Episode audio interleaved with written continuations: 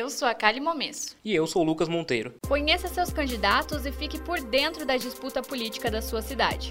Está começando agora a Conexão Eleitoral programa de hoje, a gente continua a nossa série de entrevistas com os candidatos à Prefeitura de Sorocaba. Ao longo desses episódios, todos os oito candidatos e seus vices devem participar do programa e falar sobre suas propostas para a cidade. Hoje, nós conversamos com Antônio Carlos Pereira, conhecido como Carlos Pepper, jornalista e líder comunitário. Ele já tentou concorrer a vereador em 2012 pelo PT e em 2016 pelo PR. Hoje, é o candidato a prefeito pelo Solidariedade. Fundador da ONG A Ser da Vida, Carlos vem atuando fortemente nas redes sociais, propondo soluções para a cidade e usando sua imagem para ajudar os candidatos a vereador pelo solidariedade no município. Além disso, Pepper vem com um forte discurso de atingir a população com honestidade e com o bordão falando com o coração. Seu candidato a vice-prefeito é o engenheiro Leonildo Nicoletti, do mesmo partido. Visando a igualdade entre todos os candidatos e de acordo com a lei eleitoral, todos eles terão o mesmo tempo de programa, que é de uma hora ao todo. A entrevista, depois de gravada, passará por um processo de edição sem prejuízos ao candidato e ficando com um tempo máximo de 40 minutos de entrevista, sendo justo com todos. As perguntas que compõem a nossa entrevista são formuladas por nós da Ponto MP3, com perguntas que são padrão a todos os candidatos e perguntas baseadas no plano de governo de cada um registrado no Tribunal Superior Eleitoral. Caso algum candidato se sinta prejudicado, os áudios sem edição estarão à disposição de suas equipes. Com base nisso, feitas essas explicações, eu quero começar perguntando para você: quem é o senhor dentro e fora da política? Eu digo para você que eu sou a mesma pessoa dentro e fora da política. Até muitas pessoas pessoas não me consideram político. Por quê? Porque eu sou tão comum,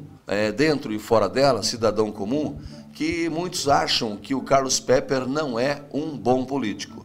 Um cidadão recentemente, conversando comigo, chegou para mim e falou assim: é, eu tenho um slogan que eu falo, né, com o coração, é um bordão que eu uso no rádio, tal, desde o meu início da carreira, Carlos Pepper falando com o coração, porque quando a gente fala com o coração, a gente fala com um sentimento sincero e a gente fala a verdade. E isso aí pode até não me ajudar na política, mas eu vou ser obrigado a falar porque o meu coração pede e a razão também pede. O cidadão chegou para mim e falou: "Carlos Pepper, você é um péssimo político.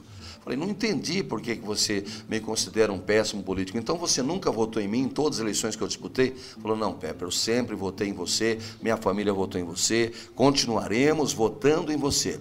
Mas você é um péssimo político. É que você não ganhou ainda porque você não aprendeu a ser um bom político. O bom político é aquele que mente, é aquele que enrola o povo, é aquele que promete, é aquele que ilude, que vende fantasias, que vende sonhos impossíveis de serem realizados para a população. Esse é o bom político no conceito popular. Você não aprendeu a fazer isso.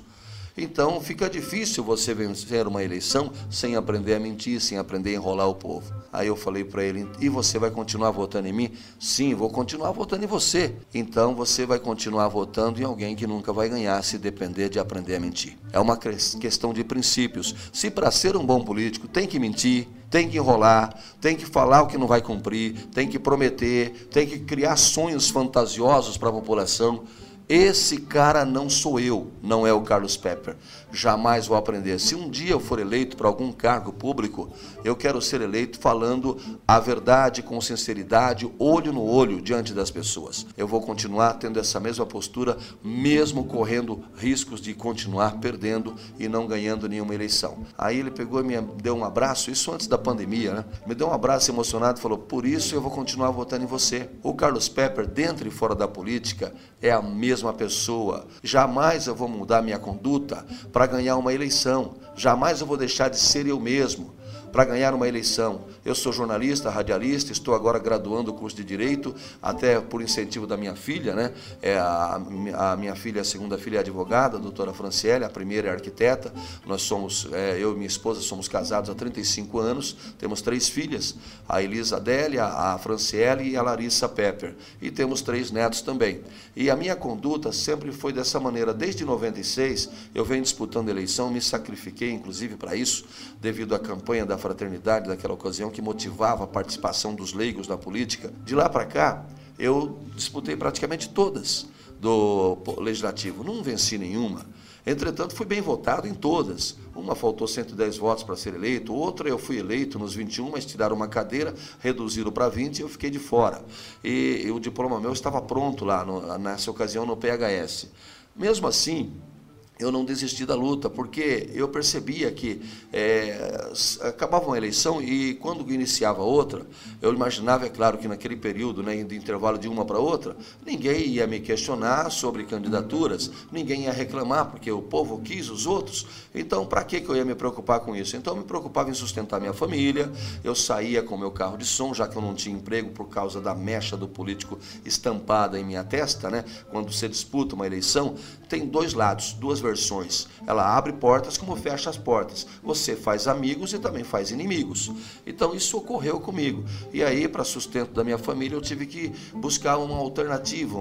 Como locutor que eu sou, comecei a fazer gravações comerciais e coloquei carro de som na cidade para defender o sustento da minha família e pagar as minhas dívidas. Então, nesse período, o pessoal fala: pô, o Carlos Pepe só aparece em época de eleição. É que eles não entendiam que naquele período que eu perdi a eleição, eu não poderia deixar de defender o arroz com feijão da minha família. Então, se eu fosse eleito, eu ia ser presente e atuante junto às comunidades, junto aos bairros, porque eu estaria, né, inclusive, sendo remunerado com dinheiro público para isso. Então, era a minha obrigação, fazia parte da minha atribuição, sendo eleito com os meus assessores e no, no, nos bairros. Agora, durante uh, o período que eu no, não disputava a eleição, eu tinha que sustentar minha família. Não sendo eleito vereador, não tinha um cargo de vereador. E, entretanto, eu, eu não tinha essa pretensão. Se não houvesse, é claro, né, uma aclamação na convenção, eu jamais seria candidato a prefeito de Sorocaba. Entretanto, houve uma aclamação e devido à indignação da população. Aí você pergunta, por que, que eu sou candidato? Então a população está aí querendo votar nulo e branco. Opa, peraí. Eu sou a melhor opção entre nulo e branco, porque do nulo você não vai cobrar, mas do Carlos Pepper você vai cobrar. Então, entre o nulo e o branco, já que a população quer protestar, então proteste votando em alguém que nunca esteve lá. E eu me coloquei à disposição da população para isso, também para eleger uma safra nova na política no legislativo. Nós construímos um projeto no Solidariedade, é, para o qual eu fui, né, houve realmente uma designação da, da Executiva Estadual e Nacional, eu estou com essa missão ainda. Então nós concluímos um, um projeto é, no Solidariedade para elegermos um ou dois, ou quem sabe três vereadores que nunca estiveram lá, porque dos 25 candidatos nossos, oito mulheres e 17 homens, nenhum foi vereador ainda. Então, o único partido que elege aqui vereadores é, com um número até baixo de votos é o nosso Solidariedade, porque tem um candidato da majoritária a prefeito e um candidato a vice-prefeito chamado Leonildo Nicoletti, que é muito amigo da gente, é uma pessoa do bem também, nunca disputou eleição na vida. Então, a gente pode alavancar a, chegada de dois, ou quem sabe até três vereadores novos na Câmara com 1.700 votos, 25 candidatos nós temos, nós podemos eleger dois. Com certeza a gente pode eleger dois, talvez até o terceiro na sobra, dependendo dos votos de legenda para o 77. Se a população assimilar isso, vamos eleger vereadores no 77, safra nova na política, são 25, eu não vou falar o nome de todos, mas eu vou pedir votos, estou pedindo votos para a legenda do partido 77. Então nós estamos construindo uma história do Solidariedade em Sorocaba. Como o senhor pretende alcançar a confiança da população nessas eleições? Exatamente, a primeira pergunta que que eu respondi, né, quem sou eu dentro e fora da política, eu disse que sou a mesma pessoa que não mudou, não alterou nada. Eu reitero para falar que é assim que eu vou conquistar a confiança da população. De forma gradativa, é claro. A gente está conseguindo levar aos quatro cantos da cidade essa nova alternativa, essa nova opção. Eu não estou envolvido em nenhum, nenhum escândalo de corrupção, jamais estarei envolvido, porque o princípio né, que eu sempre vou preservar é o princípio da minha consciência, acima de tudo, como ser humano e como cristão. Então eu quero conquistar a confiança da população, mostrando que eu sou diferente daqueles. Eu não sou iguais. Se eu fosse exatamente igual a, a eles, ou eles ou elas, eu talvez estaria hoje sendo contemplado com um cargo de confiança, porque as pessoas me consideram uma liderança, entendeu, Cali? E se eu sou uma liderança, era fácil, eles me dariam um cargo de confiança, eu estaria lá com compromisso com eles, com o rabo amarrado neles, entendeu? Digamos, entre aspas, né, uma força de expressão, aí estaria com o rabo preso e, e, não conseguiria sair. Hoje eu estaria trabalhando como figurante ou como mero coadjuvante deles. Eu bati de frente o tempo todo, nós temos uma, hoje uma chapa pura do Solidariedade. Então eu quero conquistar a confiança da população para dizer que eu não estou compromissado com nenhum desses outros grupos, de nenhum dos partidos. Mas eu digo aqui para todos que estão nos ouvindo nesse podcast: não se pode jamais subestimar a inteligência dos eleitores de Sorocaba. Eles estão atentos para esse detalhe. O eleitor não é burro. O eleitor não é burro, o eleitor é inteligente. Ele sabe do que aconteceu, ele sabe do rolo, do balaio de gato, do reco-reco, ia para frente, ia para trás, um monte de escândalo. É, era escândalo com, da, com a né, Tatiane Polis, no, no, prefeito anterior, era escândalo com a atual, no, com o marido de aluguel no, no SAI, funcionário do SAI trabalhando para ela, nos serviços particulares, é escândalo com compra de máscaras, é corrupção, é superfaturamento. Nós temos que reavaliar todos os contratos, sem exceção. Todos, inclusive os contratos do BRT, dessas obras que estão saindo agora. Durante quatro anos a cidade parou e ela fala que o atual gestora fala, é, eu não estou, é claro, atacando a honra dela, estou falando com sinceridade, a atual gestora, no seu governo, afirma categoricamente que está fazendo em um que os outros não fizeram em quatro. Mas se ela está fazendo agora é porque puxaram o freio de mão lá atrás para soltar perto da época da eleição e o que estava lá atrás programado não era dela, era do primeiro que entrou, que ela contribuiu para caçar, para poder sentar na cadeira, certo? E dar sequência. Ela não fez nada novo, nada, nada, absolutamente nada. Estava tudo programado lá atrás. Se o outro errou lá atrás, o, o que ela apoiou, ela também errou juntos. Passou por três partidos em menos de um ano. Isso é um absurdo. Contemplou, inclusive, candidatos do, da esquerda que ela tanto rejeitava durante toda a campanha. Ela contemplou é, com cargos para o, para o candidato do PCdoB, para poder ganhar o voto, para caçar o outro. Candidatos do PT também foram contemplados, até mesmo com secretarias. Candidatos hoje, né, mas naquela ocasião, vereadores do Poder Legislativo. Então ela precisava de dois, três votos a mais. O que, que ela fez? Ó, vamos negociar aqui, você tem isso, então loteou a prefeitura para caçar. Não que eu esteja quem foi caçado. Não, não estou absolvendo ninguém. Quem sou eu para absolver? Está lá os processos, claro que existe a presunção da inocência, né? Tá, ainda não está transitado em julgado, mas está em andamento, acabe recursos e lá na frente vamos saber quem é quem, quem é que deve, quem é que tem que pagar. Agora, se errou, tem que pagar, seja quem for. Pararam a cidade durante praticamente quase três anos. Agora jogam a culpa na pandemia, que pandemia? Eles não quiseram fazer. Aliás, a pandemia, no período da pandemia, que realmente é muito triste para o mundo, existia uma possibilidade de eles dar uma alavancada maior nas obras, porque é, tinha certos critérios que seriam usados para né, critérios utilizados aí pela né, vigilância sanitária e também pelas autoridades sanitárias, que deveria ter higienização, inclusive é, a higienização das ruas, ela não fez em alguns locais. Além disso, é, também o uso de máscaras, o uso de né, proteção, é, uso de, de macacão para se proteger tanto do pessoal da saúde como do pessoal das obras públicas, macacões com proteção ideal para trabalhar, mas o trabalho público não podia parar. O trabalho do serviço público não pode parar, mesmo que seja home office, mesmo que seja, mas a população tem que ser atendida. Mesmo que tenha, temos que manter o distanciamento, mantemos o distanciamento, mas não vamos fechar as portas da prefeitura, muito menos dos órgãos públicos. Mesmo no período de pandemia, que era um período mais crítico e que a população necessitava de uma intensificação maior do poder público. Eu, na condição de prefeito, quando eleito, eu, eu vou considerar todos de Sorocaba como filhos. Então nós queremos um pai que considera todos como filhos, um bom pai, um pai presente e atuante né, no seu meio, ele vai querer cuidar todos de maneira igual, cuidar de todos e dar qualidade de vida a todos, e dar uma acessibilidade a todos, transformar Sorocaba numa cidade inteligente, uma cidade humanitária, uma cidade né, solidária acima de tudo, junto às comunidades, ouvir os conselhos, ouvir os conselheiros da saúde, da segurança, da educação, conversar, trazer a comunidade para perto da sua administração, dividir responsabilidade, mas nunca deixando né, escapar esse detalhe importante. A cidade é a casa de todos, e todos são filhos, e deve ser respeitado de maneira igual, e a gente tem que fazer valer o artigo 5 da nossa Constituição. Todos têm direito à saúde, à educação, todos têm direito a ser feliz, à moradia, a emprego digno. Então, fazer valer um gestor público tem que fazer valer esse artigo 5 mas para isso ele tem que dar a sua parcela de contribuição. No, o senhor falou bastante da relação do último governo, que por causa das brigas e de tudo que aconteceu, pararam a cidade. então, pensando nisso, como foi a escolha do seu vice e se a gente pode esperar entre vocês uma relação harmoniosa? Sim, é, o nosso vice é, um, é uma pessoa do bem, conduta ilibada, mora lá no Central Park, 40 anos de Sorocaba. A esposa dele trabalha na Receita Federal, a esposa do Leonildo Nicoletti é concursada, ela é funcionária da Receita Federal há uns 20 anos, mas a esposa dele, que seria né, também uma das primeiras damas, né, porque a, primeira, a esposa do vice também é primeira dama, ela não é vice-primeira dama, torna-se primeira dama do município também, junto com a minha esposa Cecília, que é formada em gestão de políticas sociais e pós-graduada em gestão gerencial, a minha esposa. O Léo, é, eu chamo ele de Léo, nosso amigo, é o Leonildo Nicoletti, 40 anos de Sorocaba, ele é engenheiro mecânico.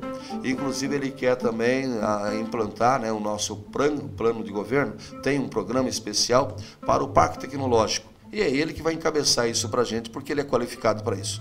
Para o Parque Tecnológico de Sorocaba, dando oportunidade aos jovens. Não para fazer política lá, e sim atender o público com excelência, principalmente aqueles que queiram se qualificar nessas áreas. Tá? Nós vamos trabalhar, nós não vamos é, dormir no ponto de jeito nenhum. Tanto o vice quanto o prefeito terão as mesmas responsabilidades é, são coisas da, da, da, da política, né? Da, o pessoal fala velha política e nova política. O que é que é velha política e nova política? Qual é a resposta para isso? Velha política e nova política. Não existe, gente. Política é política e não tem idade. Ela, ela, ela pode, é claro, ter novos representantes. É que o pessoal fala, não, aquele pessoal que estava lá, eles erraram isso e isso, eu não vou errar mais. Não, peraí, mas eles erraram. Só que eles poderiam não errar se o povo estivesse, tivesse uma participação mais efetiva e cobrasse de perto. E se houvesse uma legislação é, com o rigor que há hoje. Tivemos muita corrupção aqui em Sorocaba é, nesses últimos anos. Então, a política, ela sempre deixou o povo indignado por conta disso. Hoje, a, até nós sabemos que a legislação eleitoral fez algo importante, essa mini reforma política que aconteceu, que é a, proibiu as coligações nas, nas, proporcionais, para que os partidos não sejam negociados, moeda de troca, né, para efeito de barganha eleitoral, de apoio aqui e acolá. Então, cada um tem que montar o seu partido e eleger os seus vereadores. Eu me proponho a ser diferente, eu me proponho, é, é, claro que eu sempre vivi bem, mesmo quando eu ganhei pouco, ou muito, ou quase nada, e em alguns momentos ganhei até nada, mas eu sempre fui feliz, porque eu nunca fui ganancioso. Então, ó, esse mês deu para ganhar mil reais, vamos viver com mil reais. Vamos, vamos ver o que é essencial. Arroz e feijão é essencial aqui em casa. Não vai faltar. O leite das crianças também não vai faltar. Mas não pode gastar mais. Então a gente vai saber administrar a cidade dessa maneira, é com responsabilidade. Vamos gastar o que é possível gastar, vamos cumprir a, a lei de improbidade administrativa ao pé da letra, cumprir com excelência e, e vamos ficar contentes com o que nós vamos ganhar como prefeito. Não vamos querer uma, nenhum centavos a mais. Hoje eu vivo bem, graças a Deus. Eu não, eu não sou uma pessoa. Tem gente que quer, para viver bem, tem que ganhar 100 mil. Eu não. Eu posso viver, viver bem com um salário mínimo. Se eu não, não tiver que gastar muito dinheiro, se é só para comer, eu vou viver bem. Porque eu vou fazer minha economia. O salário mínimo é baixo? É baixo. Mas se for só para você se alimentar, você não vai passar fome com o salário mínimo. É claro que um salário de, de vereadores ou de prefeito e vice-prefeito é bem maior. Mas se eu vivo bem com pouco, para que eu vou agora entrar na política e querer sujar o meu maior patrimônio, que é a minha reputação, a minha conduta ilibada? Eu não quero, Lucas e Cali, que amanhã ou depois, quando eu morrer, meus netos sintam vergonha de falar do vovô, minhas filhas sintam vergonha de falar do pai. Eu não quero. Eu, o que eu tenho de mais precioso é o meu nome, é a minha conduta. E tudo que eu tenho, que é pouco, não é muito, só tenho um imóvel, tudo que eu tenho foi conquistado com muito suor, sangue e lágrimas, não necessariamente nessa ordem, mas foi com muito esforço, com muita dedicação da minha parte, da parte da minha esposa, que sempre esteve comigo o tempo todo. Pepper, eu gostaria que o senhor explicasse por que, que você escolheu solidariedade e, para além disso, é, eu queria que o senhor comentasse também qual será a prioridade em um eventual governo seu. Kali, a nossa é, entrada na política não foi é, no primeiro momento no Solidariedade, foi no PHS, Partido Humanista da Solidariedade. Então, o nome Solidariedade faz parte do meu DNA. O Solidariedade é um partido que surgiu em 2013 e completou exatamente sete anos agora em 2020. O Solidariedade de Sorocaba é um partido que não tem hoje uma história formada na cidade, consolidada na cidade. Passa a ter a partir de agora, a partir desse momento. Entretanto, no Brasil, ele já fez mais de 500 vereadores, temos 15 deputados federais, temos um deputado estadual chamado Alexandre Pereira, e o Solidariedade abriu o espaço para que nós é, implantássemos dentro dele em Sorocaba uma safra nova na política, dando oportunidade e, e igual a todos. Então, o nome não funciona só no estatuto, na teoria do partido. E é o único que tem Secretaria da Mulher, Secretaria da Pessoa com Deficiência, Secretaria do Idoso, Secretaria das Pessoas com Deficiência e Mobilidade Reduzida, temos Secretaria da Agricultura Familiar. É uma agremiação política diferente. Nós temos no estatuto hoje a, a certeza de que o nosso projeto, se cumprir o que está ali, muitos não cumprem, né? Por isso que eu digo, peraí, qual, quem é que erra? É o ser humano que erra. Mas o estatuto do nosso é, solidariedade não vai sair andando andando para errar, não vai sair caminhando para errar. Está lá escrito. A Bíblia também não sai andando para errar.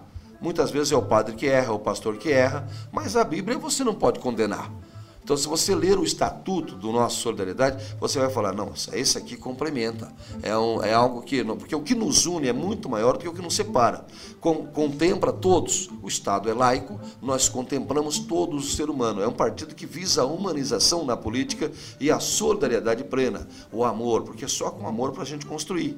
Esse é o nosso pensamento. Então, eu escolhi o Solidariedade, porque o Solidariedade completa sete anos, não tem nada que desabone. A nossa agremiação é cristalina, é pura, começou em 2013, estamos até 2020. E se houver algo que realmente seja negativo para a nossa agremiação, temos o Conselho de Ética e aí nós vamos tirar, com certeza, aquela pessoa, depois de uma análise profunda, é do nosso meio, né, do nosso meio de luta política. É óbvio que quando há uma algo antiético, a gente leva para o Conselho de Ética. Então, isso na, na, na, municipal, na estadual e na nacional. Quando há algum problema com algum, com a conduta que realmente não condiz com o que pede o estatuto, nós temos que zelar pelo estatuto. Se eu errar tentando acertar e cometer alguns erros, então puxa minha orelha. Eu falo, eu falo para meus amigos, vocês estão aqui no Solidariedade, puxa minha orelha para não, não deixar eu errar a segunda vez. Porque eu sei que eu, todos nós seres humanos temos erros somos passíveis a erros. Né? Aqui no, no mundo, nesse planeta, só existe, só existe pecadores. Quem falar que não é pecador mentiu. Tem que passar lá pela cruz do Calvário para falar que não é pecador, porque só ele que não é pecador. Então nós todos estamos aqui sujeitos a erros e também acertos. Entretanto, errar tentando acertar é uma coisa, agora errar propositalmente é outra. Errar com intenção, é errar por ser mau caráter, por ser pessoa gananciosa, ambiciosa. Só que aqui nós admitimos os, idea, os, os que têm a mesma ideologia nossa e do nosso solidariedade. Os idealistas de verdade no nosso solidariedade são muito bem-vindos. A pergunta é a prioridade agora, né? Então, saúde é prioridade nós temos o programa Anjos da Saúde indo até você. É um programa melhor do que aquele que já foi implantado, que acabou ah, eh, não acontecendo mais. O programa é, Médico da Família, que foi implantado uma vez e parece que começou a dar certo, não sei porque parou também. Mas o Anjos é, da saúde indo até você é melhor do que esse plano, é, plano da, médico da família.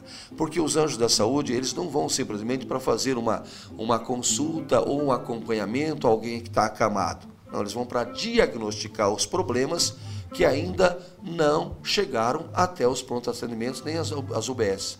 Porque às vezes a pessoa está doente e a pessoa não sabe. Às vezes a pessoa está com hepatite. Quantas pessoas vão lá doar sangue? Eu sou doador de sangue, sou doador de, de, sangue e doador de órgãos. Isso declaradamente. Então, como doador de sangue, que eu sou há mais de 30 anos, eu estou sabendo o que acontece. Eu, às vezes, levo amigos solidários, né? às vezes tem uma campanha mais abrangente, eu faço a doação a cada três meses, quatro meses no máximo, eu vou lá fazer a doação minha. Aí o pessoal fala, Pepe, me leva lá que eu vou doar sangue. Opa, é salvar vidas, bora lá a gente leva a pessoa, leva quatro, cinco, às vezes até mais. E às vezes a gente até freta um ônibus para fazer isso. Só que a gente não faz para aparecer, tá? Por isso que vocês não sabem disso. Porque isso eu nunca fiz para aparecer. Eu faço para resolver. Nem deveria estar tá falando isso aqui. Mas faz se necessário para vocês entenderem por que, que eu não apareço com isso. Mas a gente leva as pessoas para doar sangue e essas pessoas é, sofrem, algumas, não são todas, é claro, no universo de 100 que a gente leva, que a gente motiva a fazer a, a doação de sangue, a ação social, às vezes três ou quatro, cinco tem esse problema, não são todos. Aí recebe uma cartinha em casa dizendo que tem hepatite.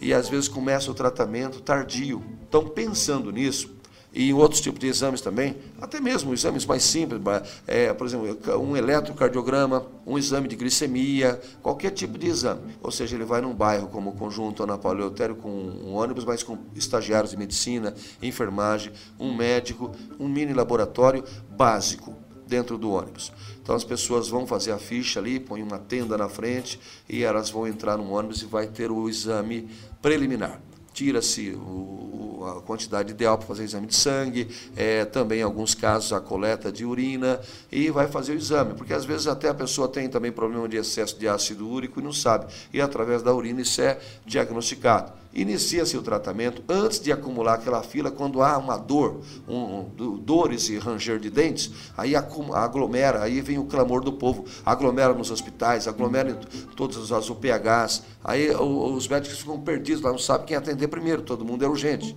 Entendeu? O problema de AVC, tivemos aqui em Sorocaba alguns casos que por omissão de socorro, eu digo negligência e omissão de socorro. Por que omissão de socorro? Porque estava lá, não tinha ambulância para levar até a Santa Casa.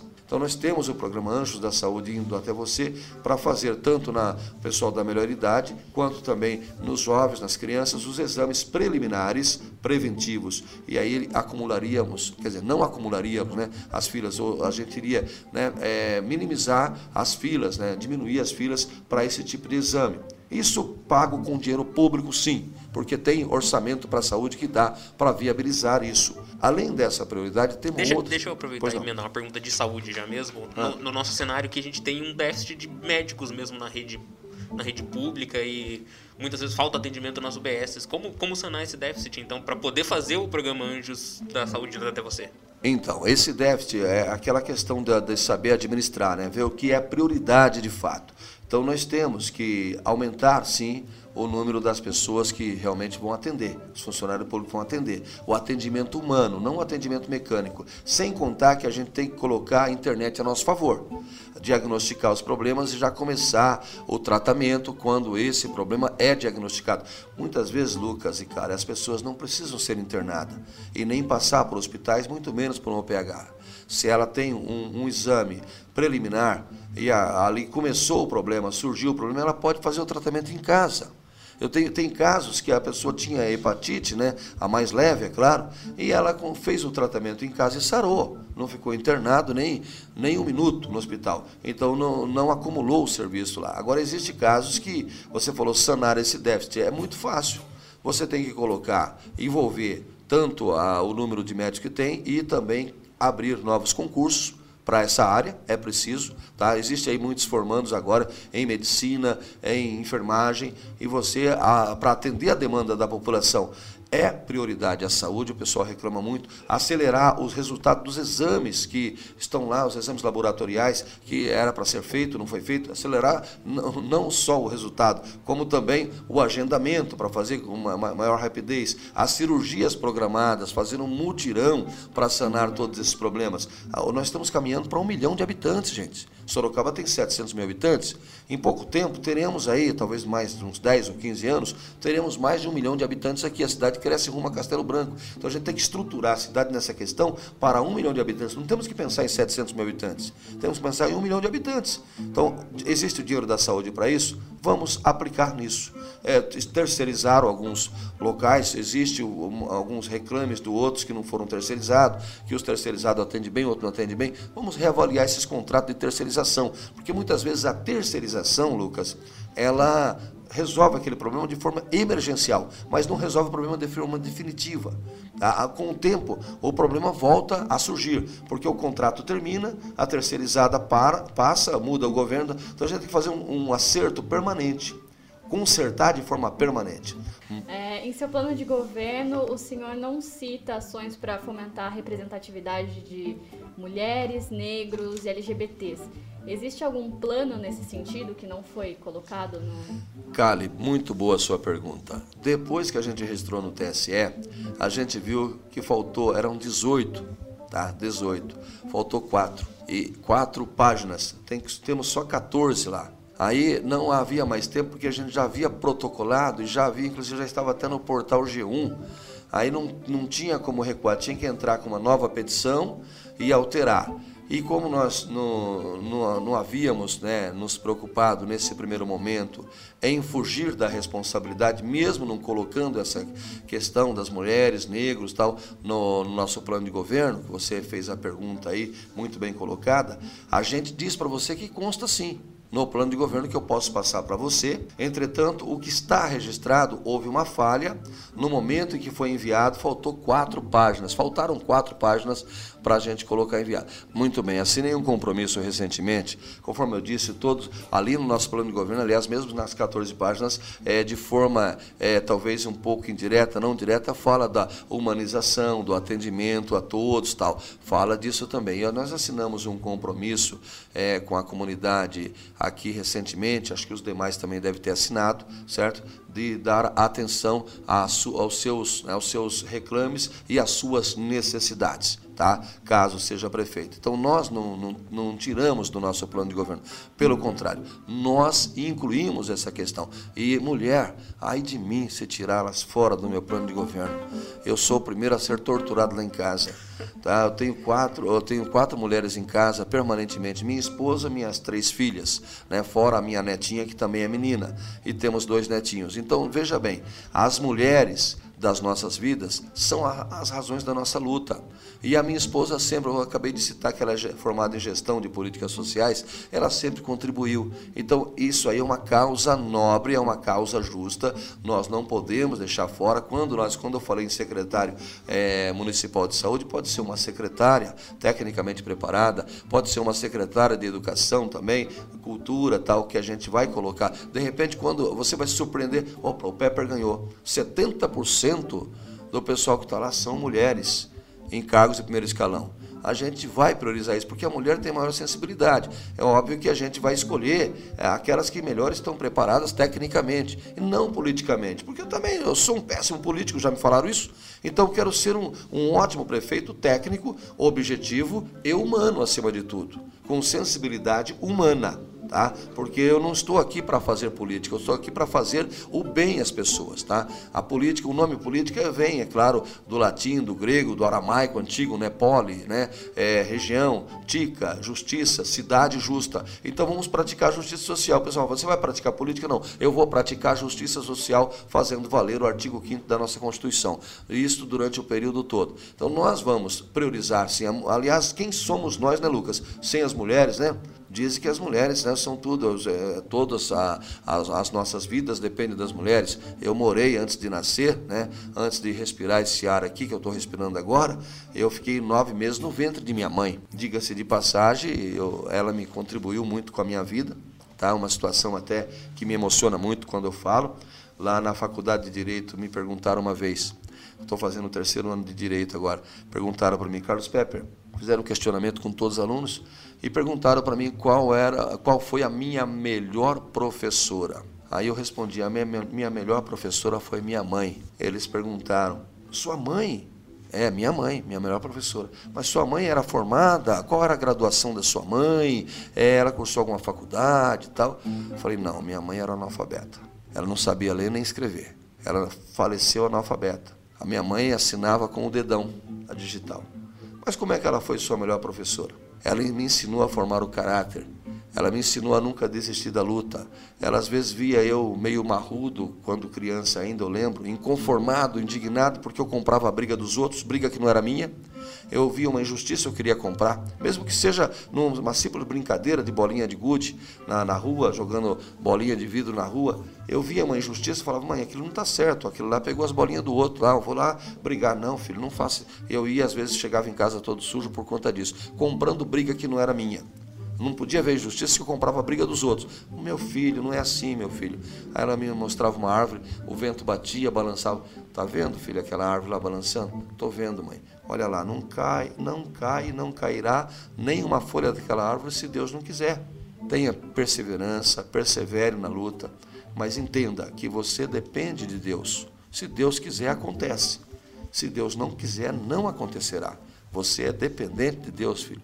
Então fui formando meu caráter com a minha mãe. Essa foi a minha melhor professora, me dando é, motivação para perseverar, mas esperar acontecer em Deus, me ajudando a formar o caráter, me ensinando o que era certo e o que era errado.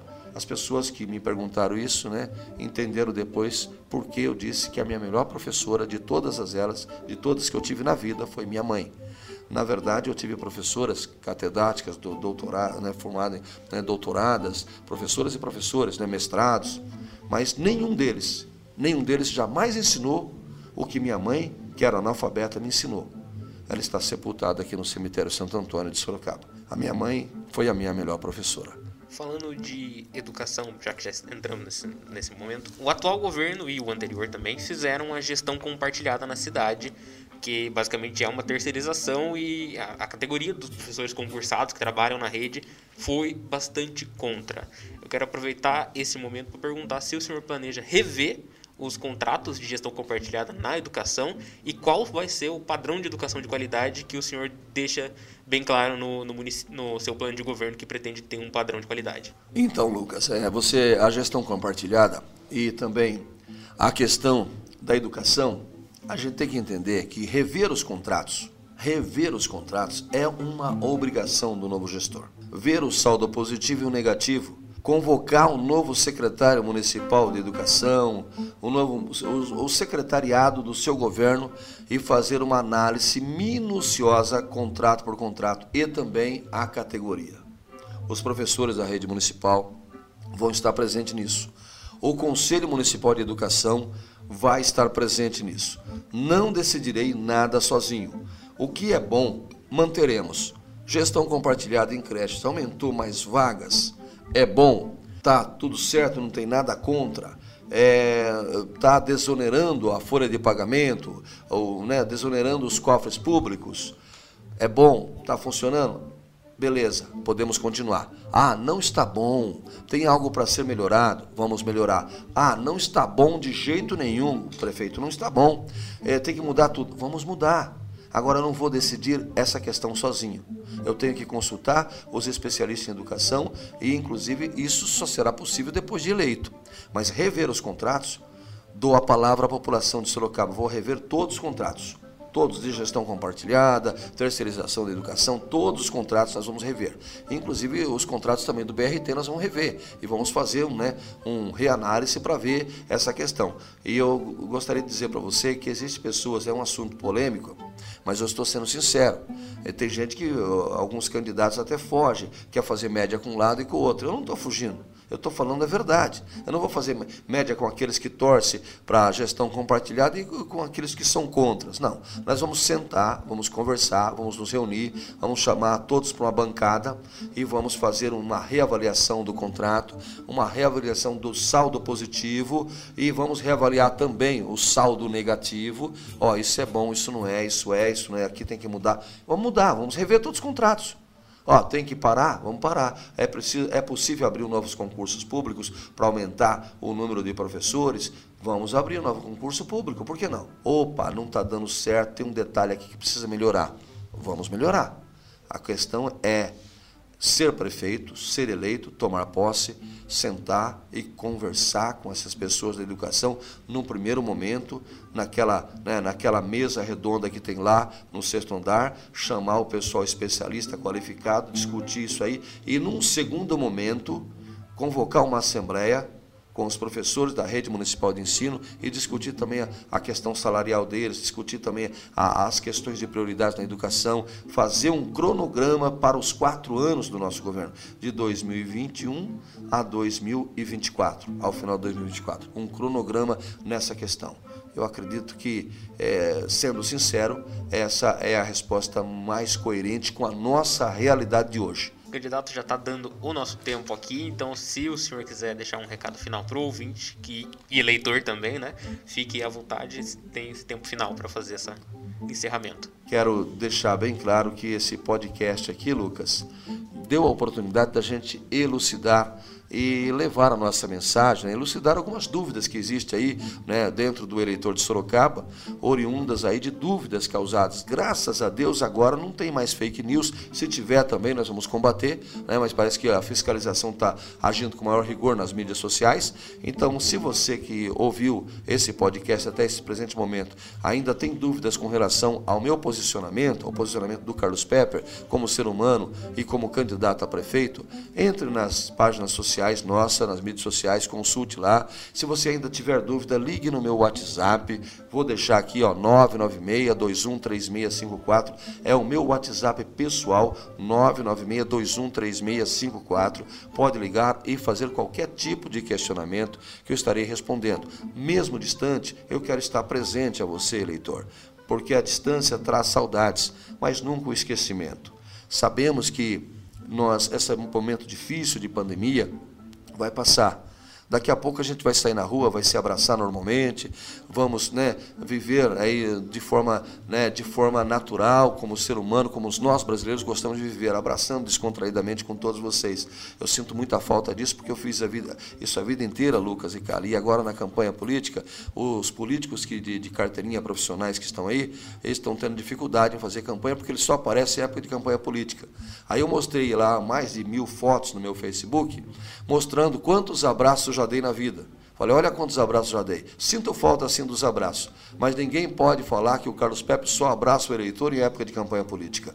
Então eu sempre fiz isso, vou fazer isso, fiz isso a vida inteira e vou continuar fazendo isso. Então sintam-se abraçados, meus queridos eleitores que estão ouvindo esse podcast, mesmo à distância, sintam-se abraçados, recebam meu abraço nesse momento, a nossa energia positiva, a nossa energia de fé, sinta esse abraço e saiba que eu sou o candidato que representa uma renovação na política, uma mudança na política. Junto com Leonildo Nicoletti, nós estaremos governando a cidade com excelência, lidando no trato da coisa pública com responsabilidade, acima de tudo. E para com você, nós teremos a melhor atenção, eleitor de Sorocaba.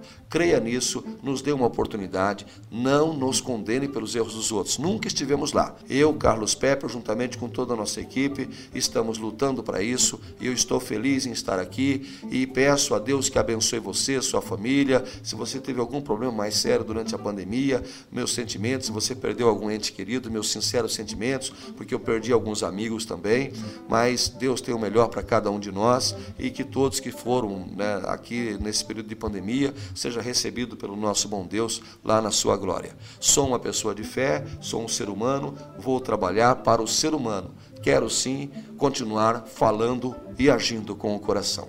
Muito obrigado por esta oportunidade, Cali e Lucas.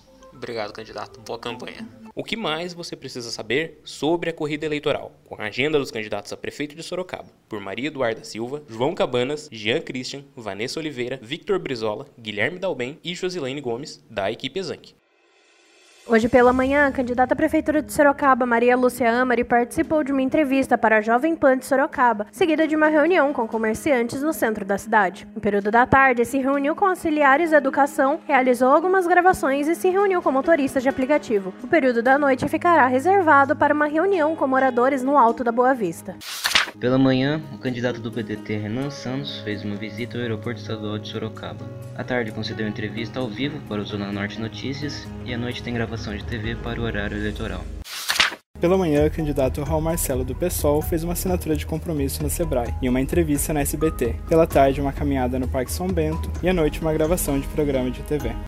O candidato Rodrigo Manga, pela parte da manhã, participa de gravações para o programa eleitoral. Na parte da tarde e da noite, realiza visita aos bairros Ipanema das Pedras, Vitória Vale, Santa Helena e Jardim de Los Angeles.